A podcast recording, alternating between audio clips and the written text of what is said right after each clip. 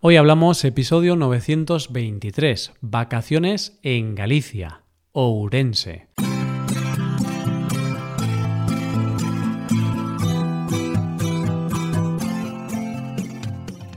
Bienvenido a Hoy Hablamos, el podcast para aprender español cada día. Ya lo sabes, publicamos nuestro podcast de lunes a viernes. Recuerda que puedes ver la transcripción de este episodio y ejercicios y explicaciones en nuestra web para ver ese contenido tienes que ser suscriptor premium. Hazte suscriptor premium en hoyhablamos.com. Hola, oyente, ¿qué tal? ¿Cómo estás? Cuando vienen amigos de fuera a visitarnos, siempre nos imponemos la obligación de ser unos buenos anfitriones y de enseñarles los mejores rincones de nuestra ciudad.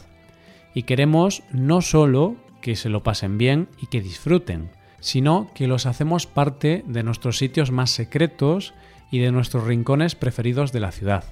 Esos lugares que nos han hecho enamorarnos de nuestra ciudad y que mostramos con la intención de compartir ese amor. Pues así me siento yo en este tema del mes, como el anfitrión que quiere mostraros lo mejor de su tierra. Y es por eso que hoy vamos a hablar de la gran desconocida de Galicia. Hoy hablamos de Ourense.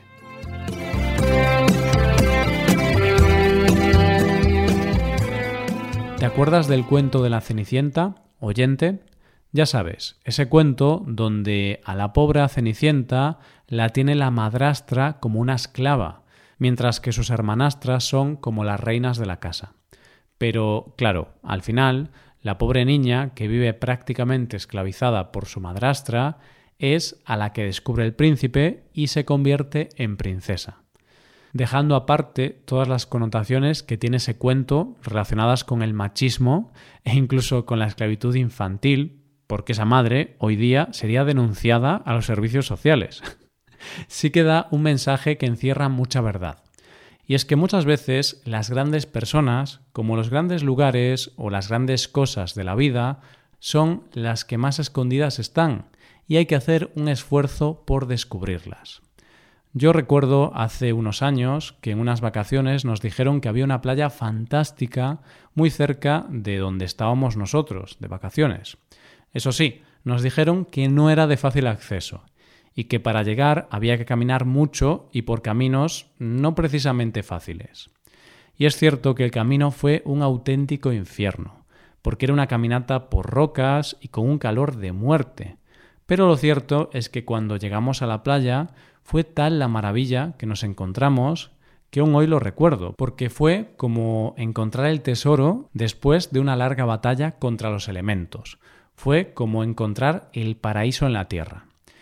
Y es que muchas veces, cuando viajamos, y cuando viajamos los españoles por España, parece que solo sabemos ir a los lugares más famosos, más conocidos, y donde todo el mundo tiene fotos en verano. Son sitios que a veces ves las fotos y piensas, qué envidia, qué maravilla estar ahí. Pero, por otro lado, pienso que muchas veces los grandes privilegiados son esas personas que están en sitios más desconocidos, menos masificados y que muchas veces no se suben a redes sociales para mantener el secreto.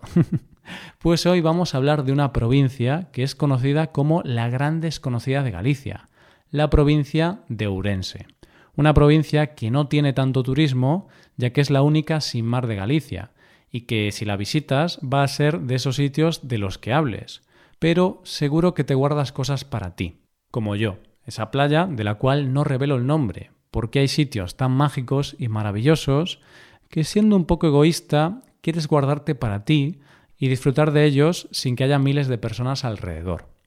La primera parada de nuestro viaje de descubrimiento de esta mágica provincia no puede ser otra que la capital, la ciudad de Ourense. Ourense es una ciudad que resume historia por los cuatro costados y que, al no ser muy grande, es bastante accesible y se puede ir caminando a todos los lugares de la ciudad.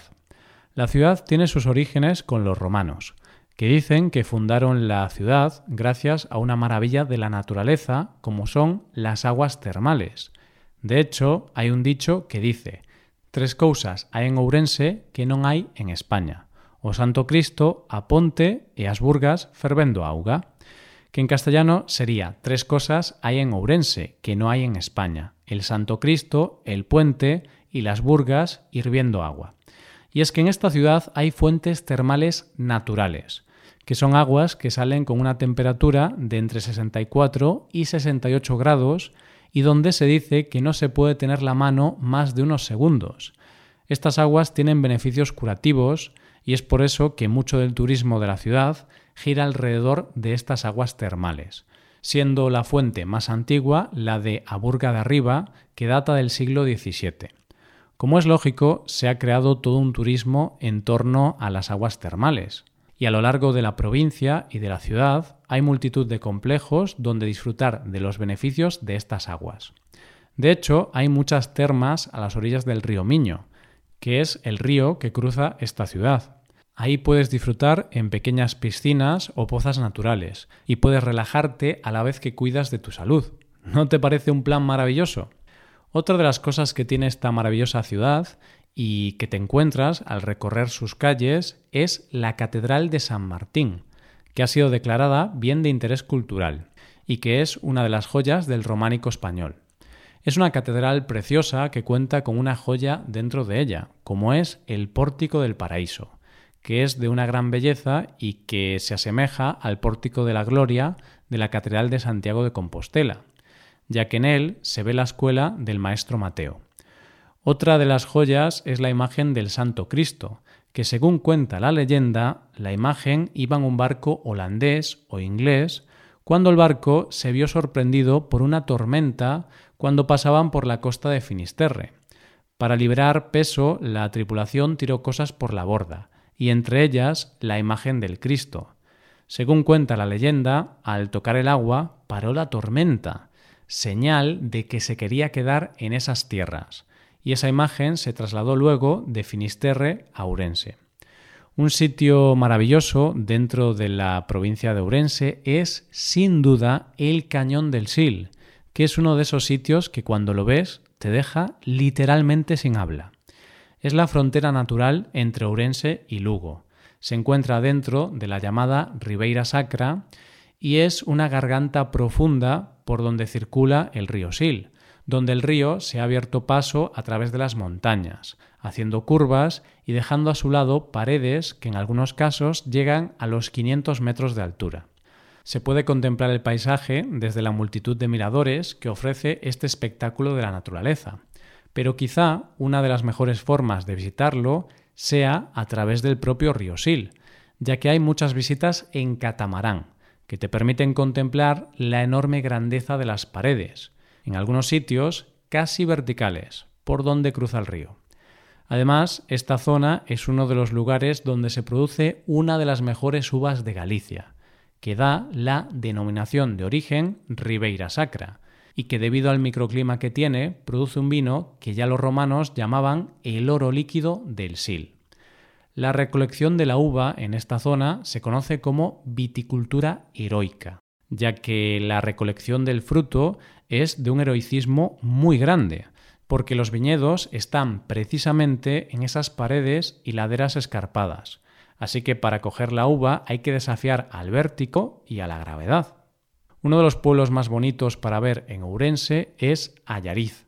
Y no es que lo diga yo, sino que el pueblo fue declarado en 1971 conjunto histórico artístico.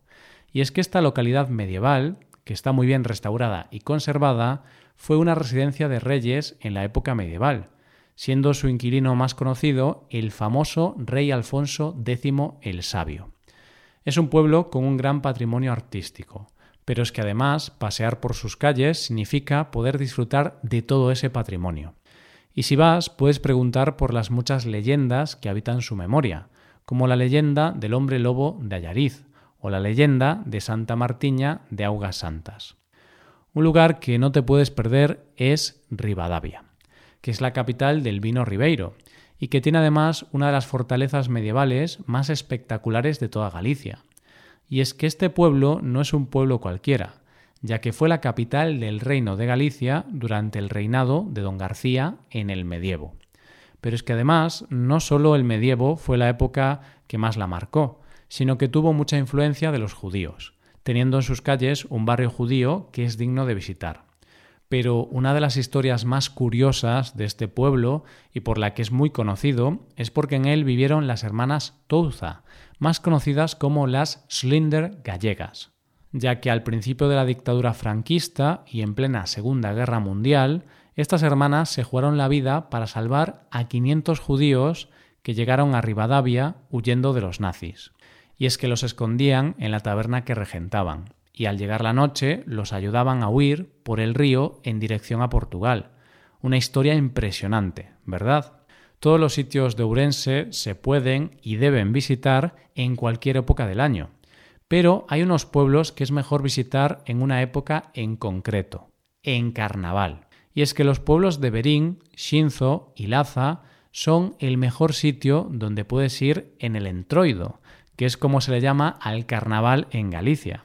De hecho, el de Sinzo es el más largo de España y está declarado de interés turístico internacional. Y si me dejas un último apunte, antes de terminar, te recomiendo que visites Veiga, porque no solo es una maravilla el paisaje que tiene, con impresionantes lagunas glaciares, sino que en este sitio vas a ver las estrellas. Y no, no me refiero a que vas a darte un golpe o hacerte daño, como sugiere la expresión. Hablo de ver las estrellas literalmente, porque Aveiga está considerado uno de los 14 mejores lugares del mundo para ver las estrellas. Y digo yo, ¿puede haber algo mejor que estar en uno de estos parajes con una botella de vino de la Ribeira Sacra y en buena compañía mientras se contemplan las estrellas? Yo, sinceramente, creo que no. Eso sí que es el paraíso en la Tierra. Así que ya sabes, oyente, ahora eres testigo de este secreto que he compartido contigo, el secreto de la gran desconocida de Galicia. Y ahora está en tu mano compartir el secreto o guardarlo para ti y disfrutarlo en la soledad infinita de los grandes sitios escondidos.